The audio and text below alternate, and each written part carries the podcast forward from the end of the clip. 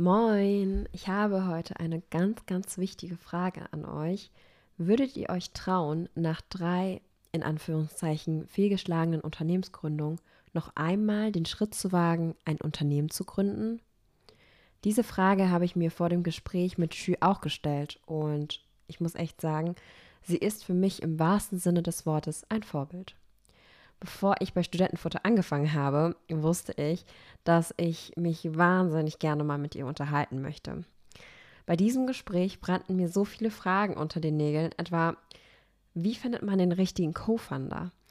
Oder wie finde ich neue Kraft und Motivation, wenn das Business nicht den gewünschten Erfolg bringt?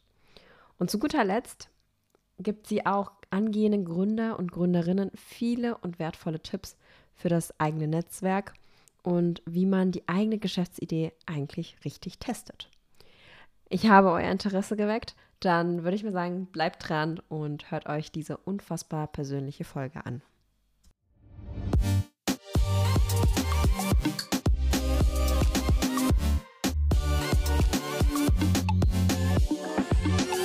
Hallo Xu, schön, dass du heute hier bist. Vielen Dank für die Einladung. Also ich muss echt sagen, äh, ich habe einen kleinen Fangirl-Moment, weil ich dich ja schon länger bewundere und das habe ich dir ja auch schon heute erzählt. Ich habe das Gefühl, du bist so wie ich in zehn Jahren. Ich hoffe nicht in zehn. Warte, Moment mal. Du bist ich in zehn Jahren. Nee, oder? Ist es richtig rum? Ja, oder ja. Ja, okay. also ja, ich bin du in zehn Jahren, vielleicht. Okay. Falls die Hörer oder Hörerinnen im Hintergrund ein Unwetter hören, das äh, ist auf meiner Seite. In Hamburg geht gerade die Welt unter. Kurz vorab, so ein bisschen zum Ablauf. Ich würde dir fünf schnelle Fragen stellen, damit die Hörer und Hörerinnen dich besser kennenlernen, wir ein mhm. bisschen ins Gesprächsfluss bekommen. Und ähm, ja, dann geht es auch schon direkt los. Hast du Fragen? Keine. Ich freue mich auf die fünf schnellen Fragen. Relativ simpel, aber sehr interessant. Bist du ein Optimist, ein Realist oder ein Pessimist? Optimist. Okay. Was ist deine liebste Küche? Natürlich asiatische Küche, aber es ist ja so vielfältig. Äh, aber tatsächlich mag ich vietnamesisches Essen, Thai, äh, natürlich chinesisches Essen. Du siehst, über Essen kann ich sehr lange reden. Okay, aber wenn du jetzt bei asiatischer Küche auf eine Küche dich ja, auf eine entscheiden möchtest, Mhm. was müsstest du wählen? Ja, ich glaube, ich würde äh, chinesische Küche wählen. Was ist bei der chinesischen Küche dein Lieblingsessen? Ich komme aus Südchina, von daher viele Einflüsse, die eh schon auch in Richtung Thai gehen oder auch vietnamesisch. Ähm, wir essen auch viel scharfes Essen, frische Kräuter, also ähm, definitiv südchinesisches Essen. Mm, okay, dann weiß ich schon Bescheid. Ich kann zum Beispiel gar nicht scharf essen, dafür werde ich häufiger mal ausgelacht. Ähm, ja, cool. Und jetzt eine dritte Frage. Ich habe schon ein Bauchgefühl, was du antworten würdest, aber ich weiß es nicht. Tee oder Kaffee? Hm, schwierig tatsächlich. Ich war lange Zeit nur Teetrinkerin, ähm, bin aber auch, äh, ja, jetzt immer mehr Kaffeeanhängerin geworden. Bei mir tatsächlich aber Filterkaffee. Ähm, und auch eher fruchtiger Kaffee, jetzt nicht so stark gerösteter. Äh, insofern hm, schwierig, kann ich nicht beantworten. Beides. Ich hätte jetzt wirklich gedacht, wahrscheinlich eher Tee, weil chinesischer Herkunft. Und dann ist der Tee so, ja, der Kaffeeersatz. Ja, ich habe vor zwei, drei Jahren angefangen, mehr Kaffee zu trinken. Äh, insofern, ja, ist jetzt wächst meine Kaffeeliebe von Tag zu Tag mehr. Okay, sehr cool. Eine Frage, die etwas offener ist. Was möchtest du gerne noch lernen? Ich würde gerne so vieles lernen. Ähm, ich würde gerne lernen, ähm, 'n großes Unternehmen aufzubauen. Groß jetzt nicht Anzahl an an Menschen, sondern vielleicht auch größer im Sinne von, es hat einen größeren Wert für die Menschheit. Ähm, ich würde gerne lernen, ja, etwas, glaube ich, mein Team noch mitzugeben mitgeben zu können auf dem Weg. Und, ähm, ja, also, das sind eigentlich so die Themen, die mich beschäftigen. Wie kann ich etwas der der Welt hinterlassen, etwas Gutes? Das ist echt, ähm, keine einfache Antwort, muss ich sagen. Das ist keine Sache, die man so schnell von heute auf morgen lernen kann. Nein. Nein, ist jetzt nicht 'ne Sprache oder 'ne Sportart oder, äh, so was, sondern, ähm, ich glaube, das ist das ist mein, äh meine intrinsische Motivation, aber da können wir sicherlich später noch mal drüber sprechen. Ja, ich freue mich. Und ich hoffe, es passiert nicht noch mal, aber diese Frage ist mir in den Sinn gekommen und ich dachte, ich stelle sie dir mal. Was war denn deine liebste Lockdown-Beschäftigung? Hm, meine liebste Lockdown-Beschäftigung war sicherlich, äh, Klavierspielen wieder anzufangen. Also, ich habe natürlich, äh, wie jede gute chinesische Tochter irgendwann mal Klavierunterricht gehabt oder irgend 'n Musikinstrument gelernt in meiner Jugend. Fand das sehr schlimm, äh, damals und habe dann eigentlich für mich entdeckt, so: „Hey, im Lockdown, das hat irgendwie was Beruhigendes, auch so Musik, ne, und die die dann so den Raum erfüllt.“ Und, ähm, das das habe ich dann angefangen. Leider ist, äh, sage ich mal, der Fortschritt nicht so, dass ich jetzt, äh, Bach-Konzerte spielen kann, aber ich ich habe einige Popsongs gelernt. Ah, sehr cool. Darf ich fragen, welchen welche Songs du gelernt hast? Ich habe, äh, so 'n bisschen Coldplay, äh, gespielt. Äh, dann habe ich John Legend gespielt. Äh, dann so Klassiker, so was wie, ähm, Elton John, irgendwie so ja, so 'n bisschen Popklassiker halt. Auch Mamma Mia, ABBA, 'n paar Stücke, ja. Ja, gute Laune höre ich da schon raus. Ja. Sehr, sehr cool. Okay, dann bist du da durch. Du hast es geschafft. Jetzt kommen die richtigen Fragen. Ich würde mal sagen, ich würde gerne so 'n bisschen was über dich hören. Du kannst ja so 'ne kleine Vorstellung machen. Ich kenne dich ja erst mal so als Gründerin von HerOne. Ich Mhm. meine, ich beschäftige mich jetzt noch nicht ganz so lange mit, äh, der Start-up-Szene, aber ich finde schon, dass du in der Start-up-Szene einen Namen hast. Und ich komme auch wirklich nicht drum rum. Eure Werbung packt mich jedes Mal bei Instagram und bei Facebook. Und so habe ich so 'n bisschen meinen Weg zu dir gefunden und du kannst ja gerne mal erzählen, was du bisher so gemacht hast. Ähm, woher könnte man dich kennen? Man munkelt auch, dass du, äh, schon mal gegründet hast. Genau. Ja, ähm, vielen Dank, dass ich mich noch mal vorstellen darf. Ähm, mein Name ist Shanyu Xu und die meisten nennen mich einfach nur Xu. Ich stelle mich auch so vor, deswegen ist das absolut okay, mich beim Nachnamen zu nennen. Und ich bin gebürtige Chinesin, mit 3 Jahren nach Deutschland gekommen und habe dann überall in Deutschland 'n bisschen gewohnt. Meine Eltern kommen aus der Gastronomie oder sind immer noch in der Gastronomie tätig und entsprechend bin ich auch, ähm, so 'n bisschen Gastrokind, dann immer auch so in Restaurants groß geworden. Habe dann sehr früh mein Interesse für Essen und Food entdeckt, beziehungsweise war es immer Teil meines Lebens und auch Unternehmertum, weil meine Eltern ja sehr früh sich auch selbstständig gemacht haben und, ähm, habe dann in Berlin Gesellschafts und Wirtschaftskommunikation studiert an der Universität der Künste. Klingt erst mal exotisch, ist aber strategisches Marketing, Kommunikation. Viele meiner Kommilitonen sind dann, ähm, ja, in Werbeagenturen gegangen oder in die Strategieberatung oder arbeiten für große Brands. Und, ähm, ja, mich hat da auch das Interesse gepackt natürlich für den Bereich. Äh, ein Kommilitone von mir hat 'ne große Essenslieferplattform mitgegründet und ich habe dann, äh, dadurch so 'n bisschen Start-up-Leute kennengelernt und habe dann mit 22 mein 1., ähm, ja, B2B Software-as-a-Service-Startup mitgegründet. Das war 2009, äh, wo man sagen muss, so mitten in der Finanzkrise, Venture Capital war auch noch nicht so ausgebaut in Deutschland, ähm, und, äh, geschweige denn B2B Software-as-a-Service für die Hotellerie, ne? Also, die Zielgruppe Hoteliers hat da noch sehr offline gearbeitet oder teilweise mit MS-DOS-Systemen. Äh, erkläre denen mal, was 'ne cloudbasierte Software ist und versuche das irgendwie online zu verkaufen oder am Telefon noch.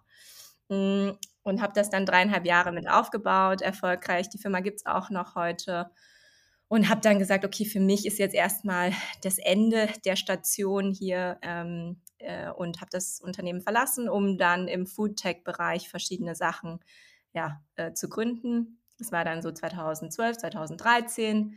Habe Ghost-Restaurant-Konzepte, äh, gegründet früh, ähm, Food Delivery zum Sofortessen, zum Warmmachen, ähm, kaltes Essen, also Fertigessen, nationale Lieferung, also wirklich alle Modelle gemacht mit großen Investoren, äh, mit großen Venture-Bildern, mit Investoren aus den USA. äh, jedes Modell, würde ich sagen. Mm, und Herausforderung da war natürlich immer Timing plus Skalierbarkeit. Ne? Also ohne großen Partner ist das eigentlich unmöglich.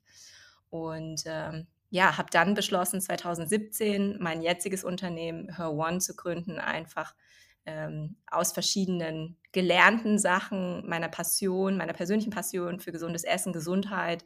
Ähm, ja, und so ist dann Her One entstanden, ein Unternehmen, ich sag mal, Produkte von Frauen für Frauen.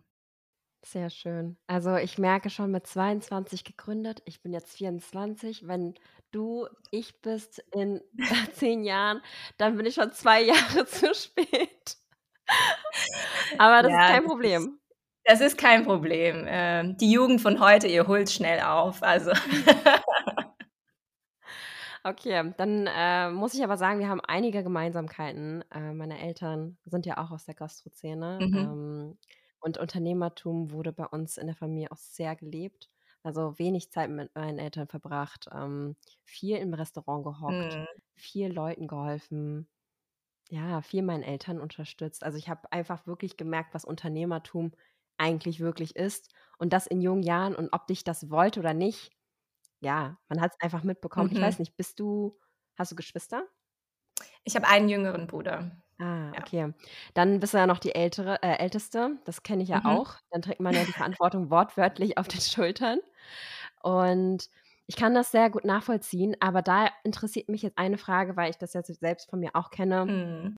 und, äh, man kennt das ja auch von vielen Chinesen. Man sagt ja immer wenn man älter wird, sollen Chinesen immer Anwälte werden, Ärzte, weiß Ja. ich nicht, sonst irgendwelchen Corporate Jobs annehmen. Ähm, was haben denn deine Eltern dazu gesagt, als sie gemerkt haben: „Oh, okay, sie will doch nicht den klassischen Berufsweg eingehen, den wir eigentlich für sie so vorgesehen hatten?“ Ja, also ich glaube, kulturell bedingt, äh, weißt es ja auch, immer großes Drama. Ne? Also meine Eltern auch nach Deutschland ausgewandert, die kamen dann irgendwann Mitte der 80er schon nach Deutschland und haben natürlich oder sind selbstständig geworden, eigentlich aus ähm, einer Notwendigkeit so ein bisschen. Ja? Also sie haben hier studiert äh, anfänglich und dann war die Überlegung, okay, hm, Studium, bis man dann einen Job hat und so, irgendwie Corporate-Karriere in einem deutschen Unternehmen dauert vielleicht irgendwie zu lange, um auch eine Familie ernähren zu können. Ja, also wirklich so also sehr basic Überlegungen und haben dann überlegt, was können sie machen. Sie selbst haben dann sehr früh in China oder chinesischen Restaurants auch gearbeitet. Ähm, und dann war die Überlegung, hey, wir können das doch auch, wir haben genug gelernt, wir können uns auch selbstständig machen und kommen tatsächlich, also auch aus der Hotelfachrichtung, also ganz weit weg ist es nicht, meine Eltern. Und als ich dann gesagt habe, ich will irgendwie neben meinem Studium hier so ein Startup gründen, das war ja dann eh auch so, was ist eigentlich ein Startup so? Und dann so Internet, Software, as a Service, was heißt das denn jetzt? Also verkauft ihr jetzt, verkauft ihr CD-ROMs oder was? Nein, es ist halt online. online, okay, kann man da was verkaufen? das ist halt auch nochmal, ich meine, das ist halt nochmal zwölf Jahre her, ne? muss man auch überlegen. Ähm, und äh, dann äh, haben sie sich so langsam damit angefreundet und meinen okay, ja gut, es ist ja noch im Studium, das, wer weiß, wenn das nichts wird, dann kann sie immer noch die Corporate-Karriere machen. Ähm, und dann haben sie gemerkt, okay, das, das ist nicht, das bin nicht ich, ja. Also ich habe jetzt nicht die Motivation, ähm, weil meine Eltern nach Deutschland gekommen sind, müsse ich jetzt für einen deutschen Großkonzern arbeiten.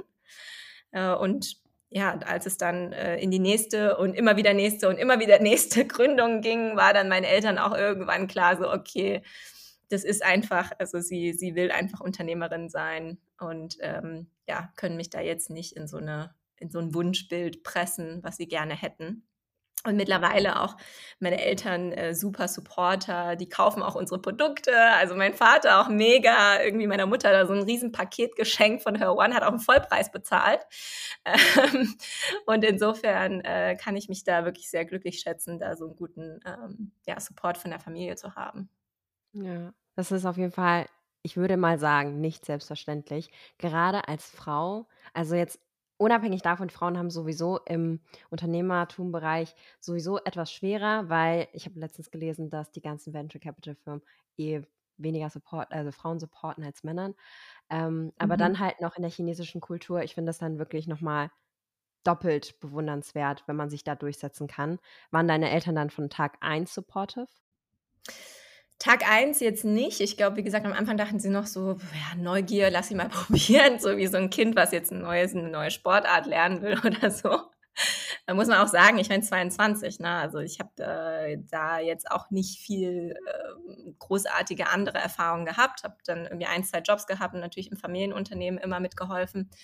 Ähm, und ja, das hat sich dann irgendwann gelegt. Ich glaube, als ich das erste Mal gesagt habe, ich würde gerne was im Food-Bereich machen und irgendwie so Gastro mit liefern und dann waren sie so: „Oh mein Gott, wir sind nicht nach Deutschland gekommen, damit du hier, äh, ne, so so 'n Leben hast wie wir.“ Und die kommen halt aus 'ner ganz anderen Denke, ähm, auch 'ne andere Generation natürlicherweise, obwohl meine Eltern noch keine 60 sind. Ähm, ist es aber trotzdem so, dass es natürlich ja, Gastro, harte Arbeit, stimmt ja auch, ja. Also, ähm, wenn du mich heute fragen würdest, ich würde jetzt auch keinen Lieferservice mehr machen wollen, ehrlicherweise.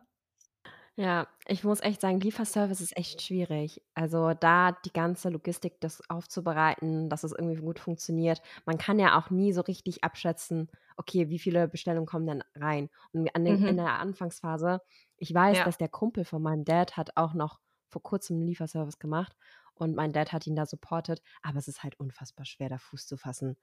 Ja, absolut. Gehen wir mal davon aus, dass, äh, ich nach meinem Master gründen wollen würde, um sozusagen Mhm. deinen Weg weiter nachzugehen. Welche Empfehlung würdest du denn so jung jungen Gründern geben, wenn sie gerade so starten, planen oder so sogar vielleicht da grade dabei sind? Mhm. Ich glaube, ich würde immer, äh, sagen, wenn du am Anfang stehst, rede mit so vielen Menschen wie möglich über deine Idee oder, ähm, was du vorhast und auch mit verschiedenen Gruppen. Also, wirklich nicht nur, sage ich mal, aus aus aus deiner Bubble oder aus deinem gewohnten Umfeld, ähm, sondern manchmal hilft es vielleicht auch wirklich mit zufälligen Bekanntschaften, sage ich ja wirklich, auf der Straße oder so, ähm, 'ne kleine kleine Marktforschung zu machen. Das finde ich immer ganz interessant, ähm, weil man da, ja, verschiedene verschiedene Einblicke bekommt und vielleicht auch noch mal andere Sichtweisen. Das finde ich immer gut, weil viele sagen immer so: „Ja, ist noch am Anfang, ich will noch nicht drüber reden“ und so. Aber eigentlich genau das Reden hat mir immer geholfen, grade am Anfang. Haben dann die Leute an Anfang an gesagt: „Du, das wird nichts“ und du hast es trotzdem durchgesetzt?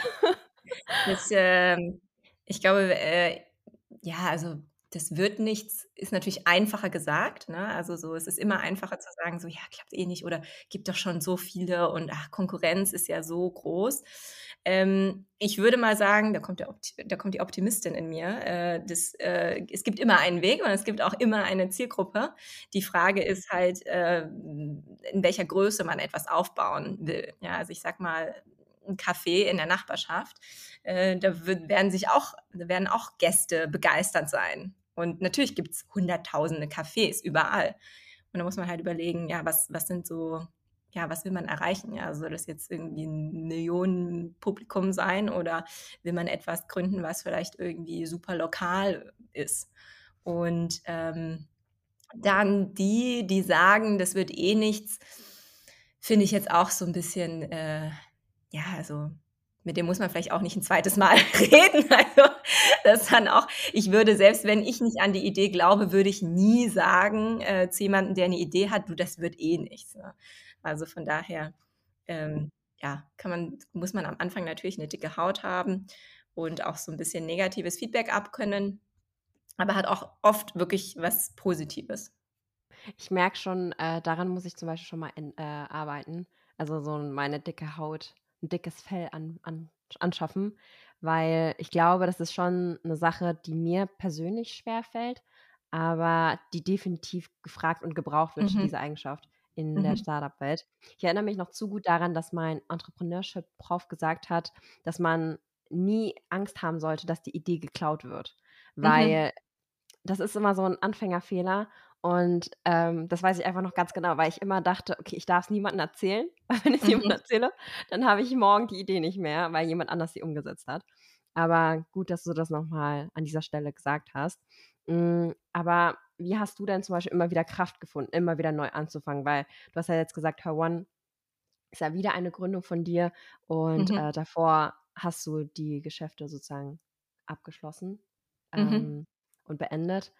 Ja, wie schaffst du das? Weil ich stelle mir das ziemlich schwer vor. Mhm. Es ist auch wirklich mit das Schwierigste, was man machen kann, etwas aufzugeben, woran man selbst so sehr glaubt und wofür man selbst so eine Passion hat. Also, das ist wirklich, ähm, jeder, der das schon mal gemacht hat, ähm, wirklich, da ziehe ich den Hut, weil es persönlich, emotional, ähm, wirklich alles, ne, einmal Achterbahn. Ähm, insofern, äh, ist es, glaube ich, ähm, ja, nie einfach. Hm, ich glaube, bei mir ist es so, dass ich irgendwann, ähm, zwischen, keine Ahnung, Start-up-Gründung Nummer 2 und 3 gedacht habe: „Okay, ich kann eigentlich auch nichts anderes und ich will auch nichts anderes machen.“ Also, ähm, insofern ist es immer 'ne Kombination aus, wo sieht man sich, wie gestaltet man oder will man selbst sein Leben gestalten, in welcher Form? Wie gesagt, Stichwort Corporate Corporate Karriere oder ob man jetzt auch für jemand anderes, sage ich mal, Probleme löst, Stichwort Beratung und so weiter, habe ich mich einfach nicht gesehen. Ähm, ja, und für mich war das dann irgendwie der logische Schritt, auch, äh, zu reflektieren natürlich, was ist gut gelaufen bei den Unternehmungen davor, was, äh, würde ich jetzt diesmal vielleicht anders machen und, äh, was kann ich daraus mitnehmen für für meinen nächsten Schritt? Und so hat sich eigentlich alles aufgebaut und am Ende also, ich hoffe, es ist nicht das Ende, aber, äh, so bin ich zumindest zu HerOne jetzt gekommen. Da kommt mir 'ne Follow-up-Frage direkt in den Sinn, Mhm. weil du ja so 'n bisschen schon über Passion gesprochen hast. Mhm. Also, wenn man dir zuhört, dann merkt man schon sehr, dass du dafür brennst und dass es genau das ist, was du machen möchtest und wirklich nichts anderes. Aber wenn ich dich fragen würde: „Was ist deine Passion und was ist deine Purpose?“ Was würdest du darauf antworten? Hm, also, Passion ist für mich auf jeden Fall irgendwie Menschen zu begeistern mit Produkten. Das kann, ähm, ja, jede jede Sinneswahrnehmung sein, sei es optisch, sei es visuell also, sei es, ähm, ja, optisch, geschmacklich, ähm, kann jeder Sinn sein, haptisch. Ähm, und ich glaube, das ist so 'n bisschen das ist beides bei mir, also, Passion und Purpose. Ich glaube, so funktioniere ich auch, ähm, wenn ich an Dinge glaube, hm die ich selbst mag, für die ich selbst mich begeistern kann, glaube ich, kann ich das schon, ähm, ja, abstrahieren und sozusagen versuchen umzusetzen so 'n bisschen. Also, dann in Produkte oder in in eine Dienstleistung oder ja. Aber das ist doch ganz schön, weil das ist so 'n nachhaltiger Start-up-Gedanke, nicht sozusagen nach 'm Profit zu gehen, sondern zu sagen: „Okay, ich will wirklich den Menschen helfen.“ Und das liegt mir wirklich am Herzen. Ich weiß nicht, ob das die ganzen Riesenunternehmen wie Nestlé und so auch von sich behaupten können.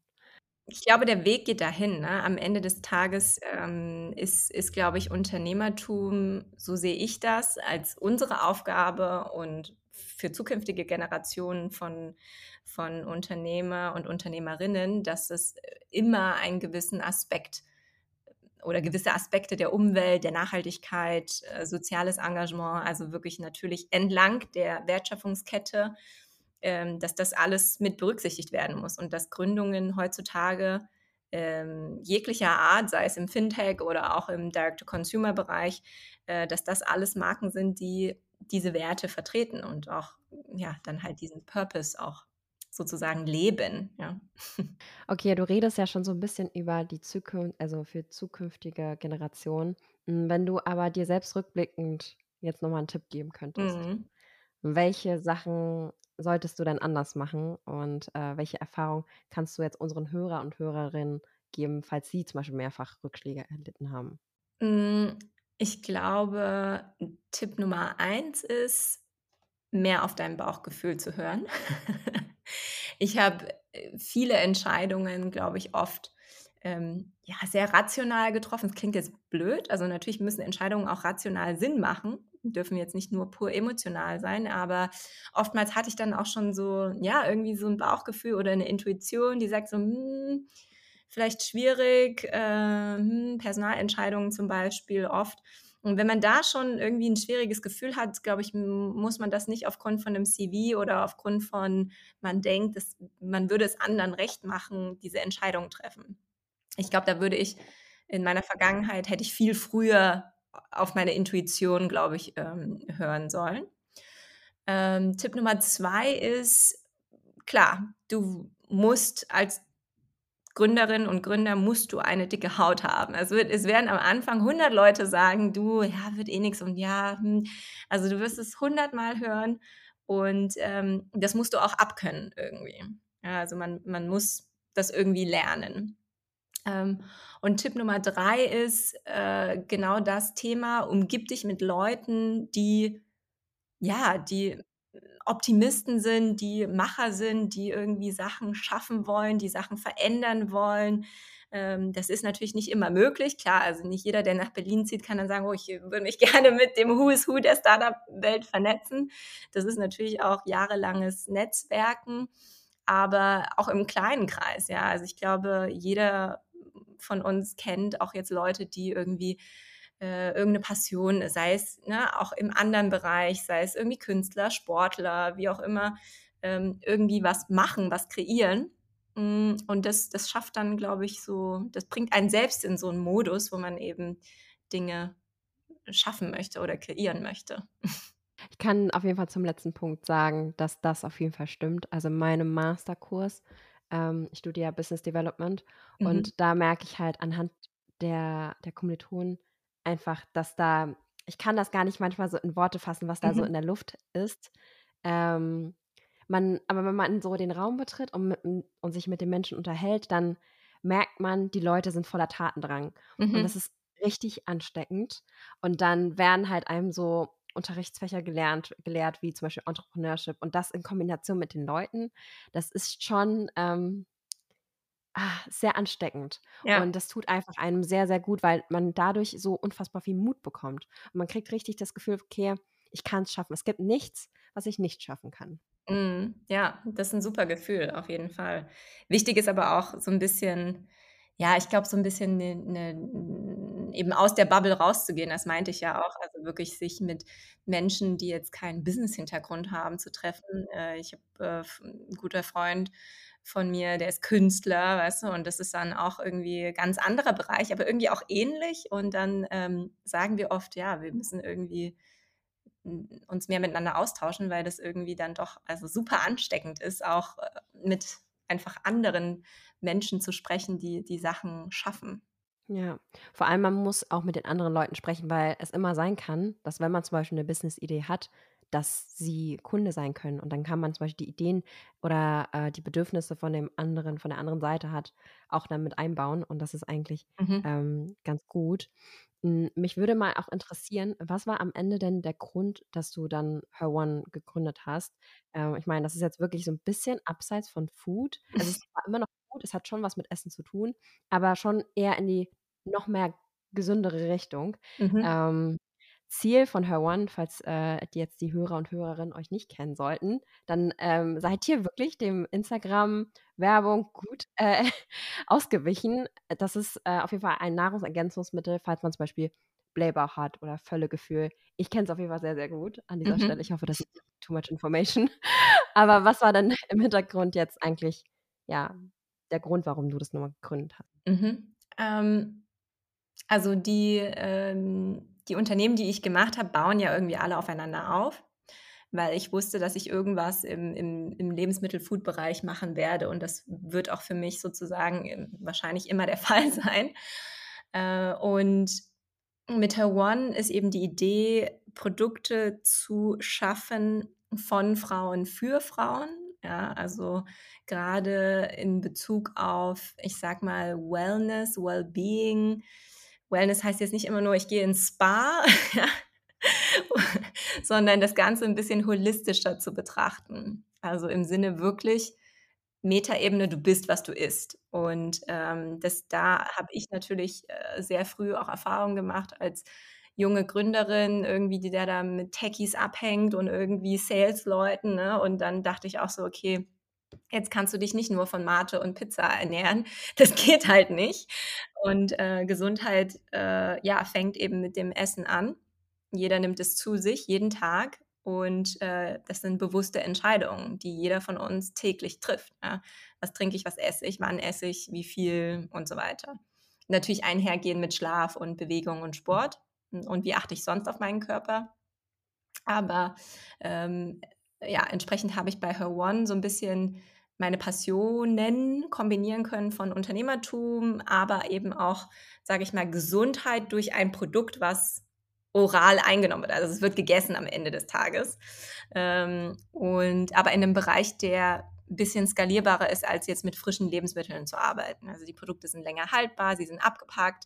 Da gibt es gute Partner aus der Industrie, die die Produktion übernehmen. Ne? Also davor hatte ich irgendwie Küchen gemanagt und irgendwie, äh, keine Ahnung, ne, dann waren die Karotten ausverkauft, dann musste ich irgendwie in Berlin rumfahren, irgendwelche Karotten besorgen. Also so, das ist halt immer Gastro, also mit frischen Lebensmitteln ist halt immer so, oh, überall brennt. Ne? Also, ähm, und natürlich bestellen die Kunden auch immer genau das, was ausverkauft ist.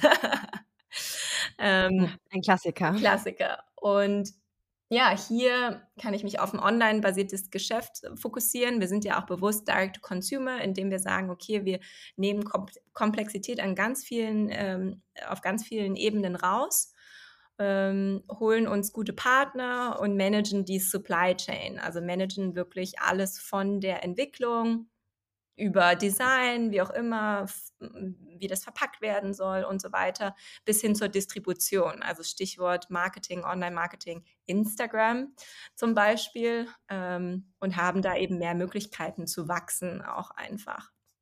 Ähm, aber ja, das ist natürlich unser Bestseller-Produkt, was du die ganze Zeit dann auf Instagram siehst, äh, ist das Inner Beauty.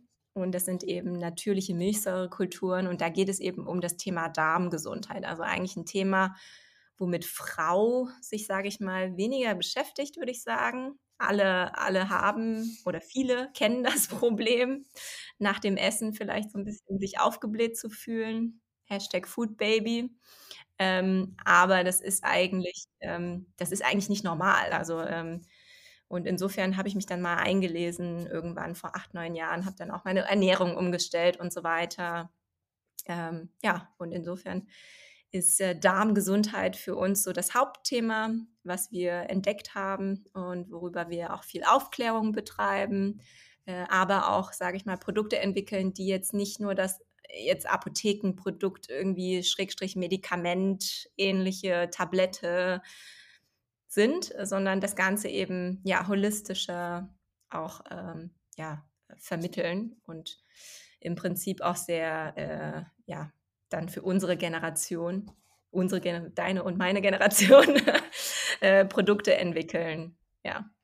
Das ist ja, du sagst es ja auch richtig. Also es ist ja nicht nur deine, aber auch meine Generation, sondern es sind ja wirklich alle Frauen, egal in welcher Lebensweise betroffen. Ich denke, dass es einfach viele Frauen kennen. Und dann, wenn man darüber nachdenkt, mh, hm, wenn man dann halt auch mit den Männern spricht, die zum Beispiel, ja, vielleicht eben in der Richtung das nicht kennen, die tangiert es ja letztendlich auch ein bisschen, weil sie eine Freundin haben oder mhm. äh, 'ne Schwester haben oder die Mutter oder, ähm, irgendwelche andere weibliche Verwandte. Es tangiert die immer am Ende dann trotzdem. Ja, absolut. Ähm, ich würde jetzt auch nicht sagen, dass unsere Produkte jetzt nur für Frauen sind. Wir haben auch wir haben auch männliche Kunden, die äh, natürlich lange schon sagen, hey, wann bringt ihr meine Marke für Männer raus?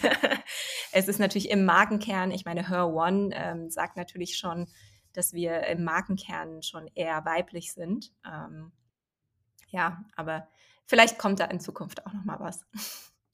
Ja, ich glaube, ich meine, klar, Schönheit kommt von innen. Ich glaube, für Männer gibt es denn sowas schon?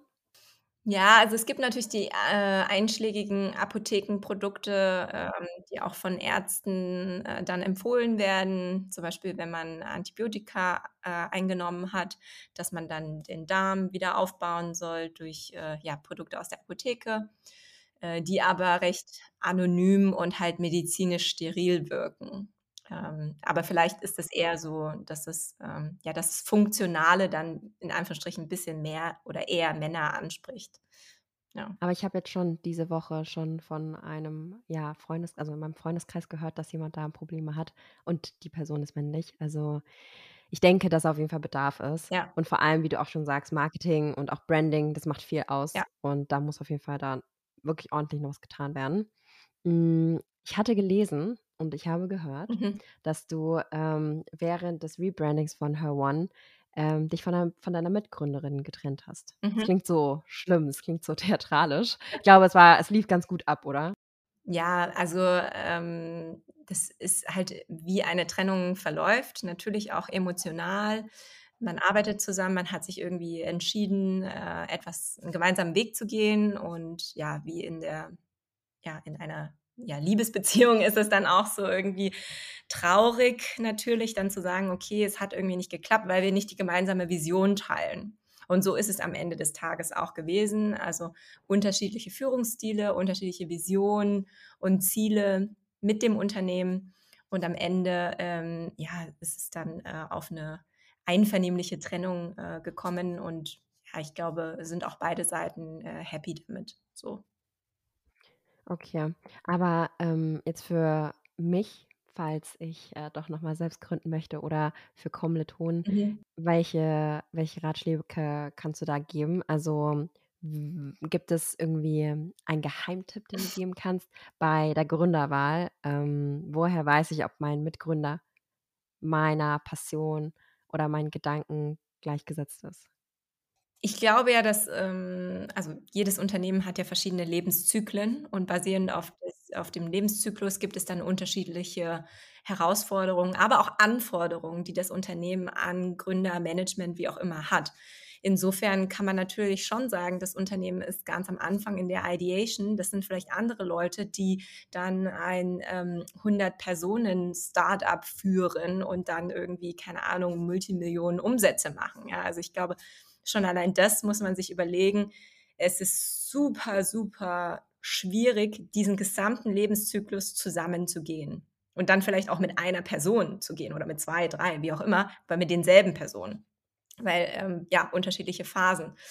Ähm, und ich glaube, am Anfang, äh, muss man einfach sagen: „Hey“, man schaut sich ehrlich in die Augen und sagt irgendwie, es ist Ideation so und muss auch noch vielleicht mehr Zeit in die zwischenmenschlichen Sachen stecken, in Anführungsstrichen. Also, wirklich auch mal zusammen irgendwie, ja, einfach ausgehen oder irgendwie einen trinken gehen und klingt so banal, aber, äh, nicht nicht so Business äh, unbedingt besprechen, sondern sagen: „In erster Linie, äh, versteht man sich zwischenmenschlich oder wie versteht man sich zwischenmenschlich und hat man die gleiche Weltansicht?“ Es ist wirklich so 'n bisschen wie beim Dating tatsächlich.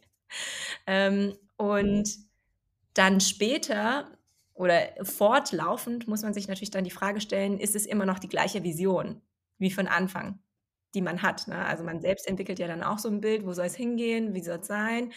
Und ich glaube, dann sind regelmäßige Check-ins natürlich wichtig. Also, nicht nur auf 'ner operativen Ebene, sondern wirklich strategisch auf 'ner Metaebene.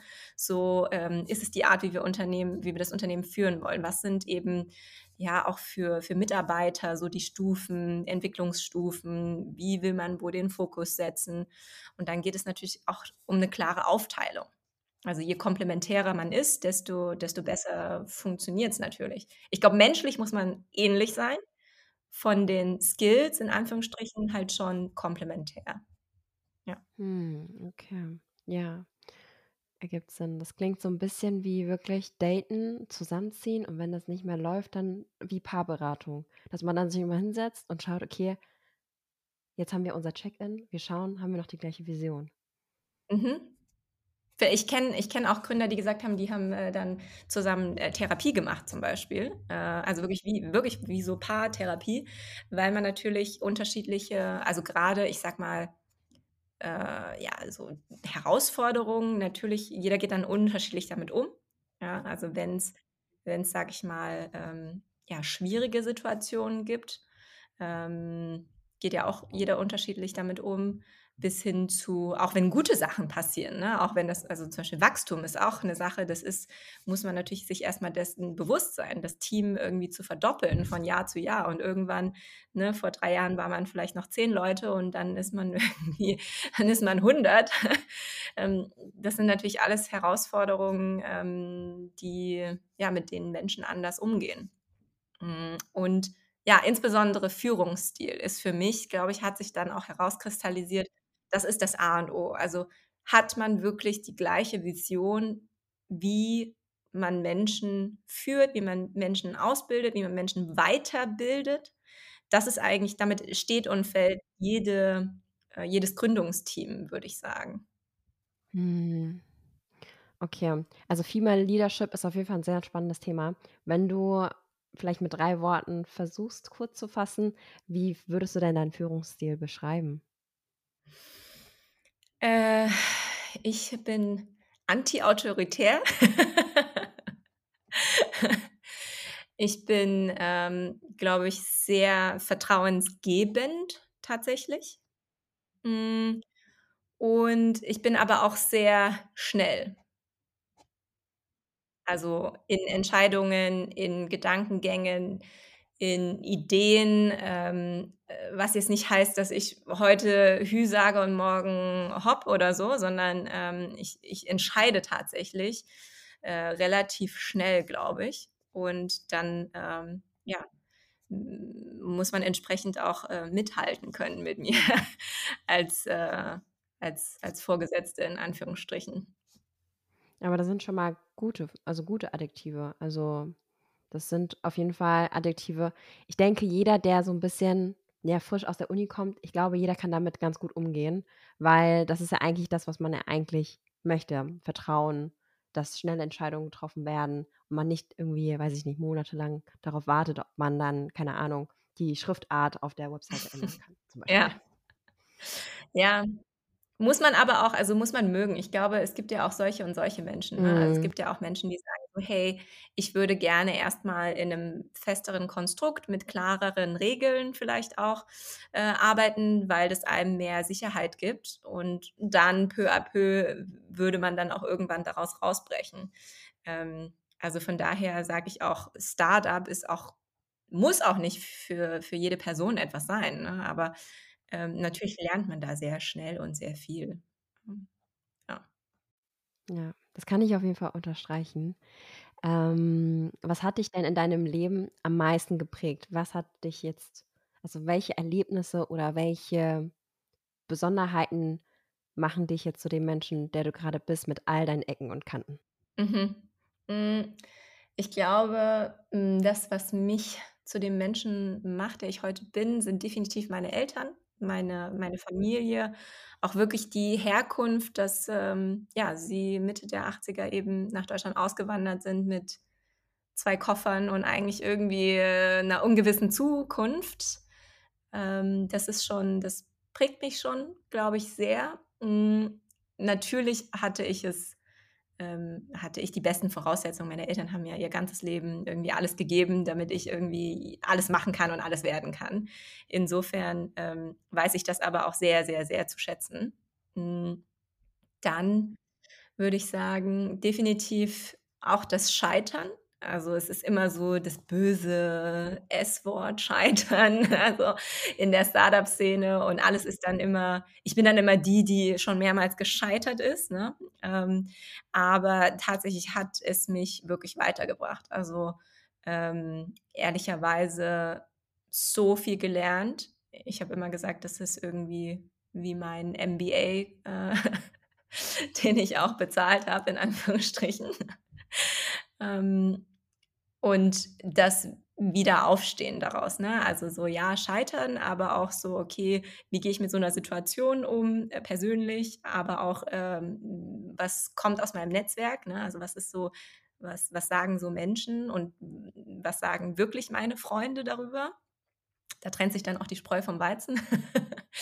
Ähm, und, äh, ich glaube, der 3. Punkt ist, äh, dass ich, äh, nach Berlin gekommen bin, äh, in eine Großstadt und wirklich, äh, da die glücklichen Zufälle hatte, Menschen kennenzulernen, die ja, viele sind im Start-up-Bereich, viele haben große Unternehmen gegründet und das inspiriert natürlich. Und dass ich da natürlich irgendwie auch, ähm, ja, das Glück hatte, irgendwie, ähm, da Leute zu kennen und dabei sein zu können irgendwie. Ähm, ja, also, manchmal ist es auch einfach wirklich Glück. Ja, ich glaube, die richtig also, das richtige Portion Glück? Ne. das Glück, die richtige Portion. Genau. Mhm. Und, ähm, auch die Stadt. Ich also, ich muss echt sagen, man hört es häufig, also, viele Leute sagen immer: „Wie, du kommst aus Berlin? Oh wow, Start-up-Szene.“ Ähm, ich glaube, entweder ist es Berlin oder es ist München. Hin und wieder ist es Hamburg, aber auch nicht so häufig. Ich glaube, das sind die 3 Städte, oder? Zusammen mit Köln? Ja. Ja. Ja. Ach man, ich kann das so gut nachvollziehen, auch mit den Eltern und auch mit der Familie. Ähm, ich wurde auch sehr behütet, ähm, erzogen und, äh, ich weiß auch, dass meine Eltern immer versucht haben, mir alles zu ermöglichen, alles. Mhm. Also, sie haben auch immer gesagt: „Wenn du“ keine Ahnung, klassische also, wirklich klassisches Beispiel: „Wenn du nach Oxford gehen möchtest, wenn du die Chance bekommst, Mhm. dann zahlen wir deine Studiengebühren.“ Ja. Oder Harvard, noch also, es wäre ja noch Ja. sch noch teurer gewesen.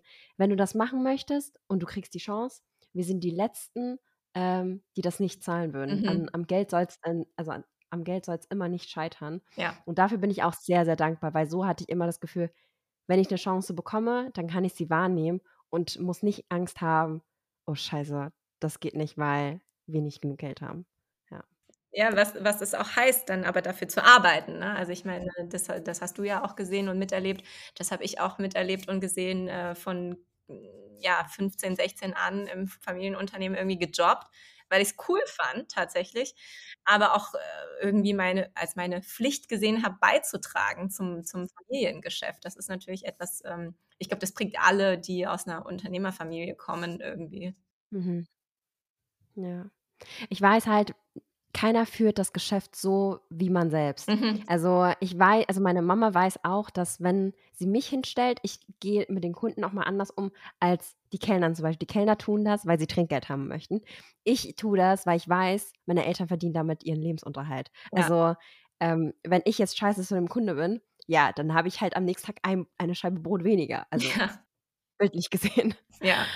Ja, dann weiß ich auf jeden Fall da schon mal Bescheid und da muss ich echt sagen, danke auf jeden Fall auch, äh, für die Insights bezüglich des Scheiterns. Ähm, ich denke, das ist echt nicht einfach, darüber immer zu reden und vor allem, wenn das auch überall steht und wenn man deinen Namen googelt, dann dann findet man das so häufig.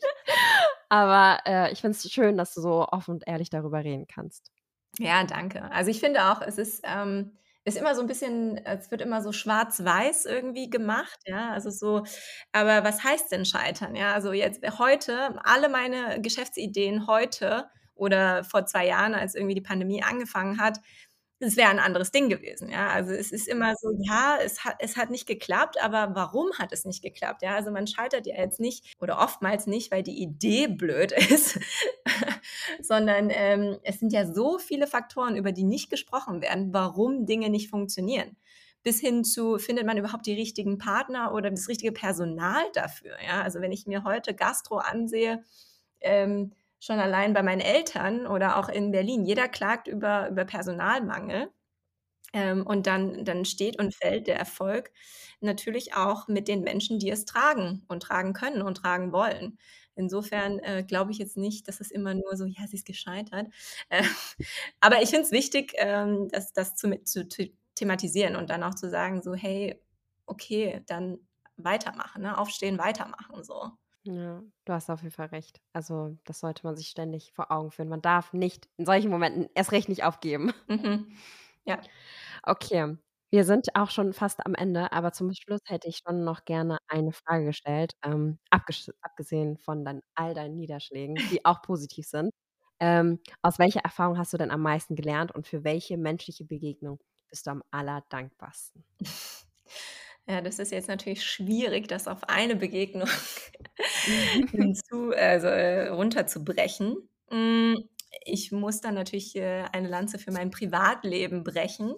Äh, und ich bin natürlich sehr, sehr dankbar, dass ich durch 'nen glücklichen Zufall meinen jetzt Verlobten kennengelernt habe, der auch Unternehmer ist und ich glaube, wir beide da schon auch uns gefunden haben im Sinne von: Okay, wir wissen irgendwie, was der andere vielleicht durchmacht grade.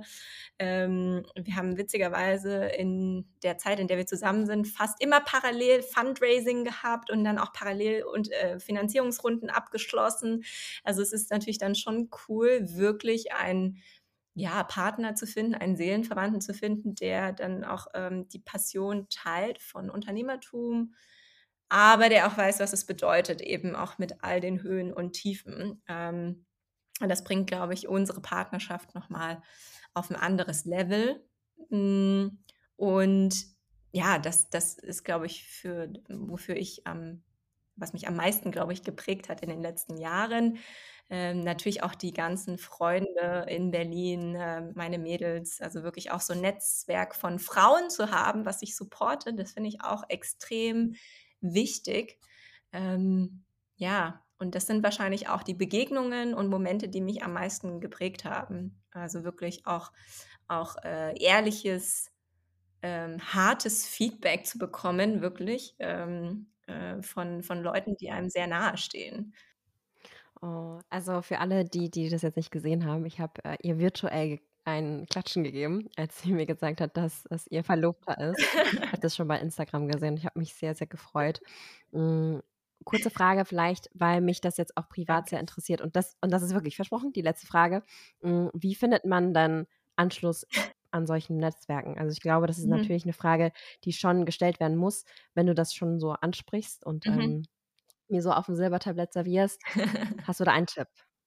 Hm, ich glaube, einfach rausgehen und und fragen, ne? Also, so, ähm, viele meiner Bekanntschaften, die, ja, mich sehr prägen, habe ich natürlich im Laufe meiner Studienzeit, äh, kennengelernt und viele auch durch Freunde von Freunden oder da trifft man den, der macht dann irgendwie der vernetzt einen mit jemand anderem. Also, tatsächlich wirklich ja, mit so vielen Menschen wie möglich reden und dann auch die ein oder andere Frage zu stellen, ne? auch aktiv Menschen aus deinem Leben zu fragen, kennst du XY, kennst du jemand, der das und das macht oder äh, kennst du eine Person, die mich mit wiederum einer anderen Person vernetzen kann? Also wirklich auch wieder das Thema mit so vielen Menschen wie möglich reden ähm, und äh, ja, auch einfach mal vielleicht über LinkedIn auch eine Nachricht zu schreiben, äh, mache ich auch, wenn ich irgendwie Fangirl von irgendwie Gründern bin aus den USA oder so und manchmal kriegt man wirklich auch eine coole Antwort zurück. Also, das ist dafür ist das Netzwerk da, glaube ich. Okay. Ja, das sind auf jeden Fall sehr, sehr wertvolle Tipps, die du da jetzt am Ende nochmal gegeben hast. Ich glaube, da kann sich äh, die ein oder andere Person davon inspirieren lassen. Ich glaube, auch die ein oder andere Person ähm, wird das in die Tat umsetzen. Und ja, ansonsten, ich glaube, gibt es da noch etwas, was du noch loswerden möchtest an den Studierenden, Professoren, Erwachsenen, ältere Senioren? äh, irgendwelche Worte, die du noch loswerden möchtest? Ja, vielen, vielen Dank, dass ich äh, die Chance habe, hier bei dem Podcast dabei zu sein. Und ich glaube, ähm, wirklich für mich auch ein besonderer Podcast, weil wir beide aus unterschiedlichen ja, Verhältnissen kommen und auch mit dem Migrationshintergrund, Familie. Und also ich glaube, für mich auch wahrscheinlich der persönlichste Podcast, den ich jemals gemacht habe, äh, so viel preiszugeben, auch ähm, ja, wie ich aufgewachsen bin, über meine Familie. Äh, das äh, ja, finde ich sehr gut und vielen Dank, dass du mich dazu gebracht hast. ja, sehr gerne. Also ich habe mich auch zu bedanken, weil ich muss sagen, für mich, also du hast ja gerade eben schon gesagt, wenn du Fangirl-Momente hast, so geht es mir wahrscheinlich gerade. Und ähm, geht mir ja nicht anders. Aber ich finde es schön, wenn man halt mit persönlichen Geschichten ähm, Leute noch mehr inspirieren kann. Ja, auf jeden Fall. Äh, insofern freue ich mich auf deine, deine Geschichten. okay, dann würde ich mal sagen, vielen lieben Dank, wirklich großes Dankeschön. Und ich würde mal sagen, bis hoffentlich bald. Bis ganz bald. Vielen Dank dir. Bis dann. Tschüss. Tschüss.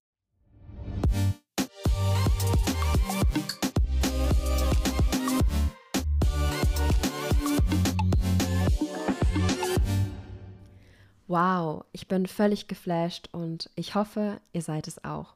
Ich finde es so faszinierend, wie offen und ehrlich Xu über die Geschehnisse in der Vergangenheit redet. Ihre Learnings werde ich mir sehr, sehr zu Herzen nehmen und ich werde definitiv einige davon umsetzen. Sollte ich in den nächsten kommenden Jahren den Schritt zur Gründung selber wagen, Ansonsten, wie immer, bin ich sehr, sehr gespannt, wie euch die Folge gefallen hat. Und ja, dann würde ich mal sagen, slidet gerne in meine DMs, falls ihr eure Gedanken zu der Folge loswerden möchtet. Aber bitte nur dafür. Und ansonsten wünsche ich euch einen schönen Tag und ich würde mal sagen, bis zum nächsten Mal.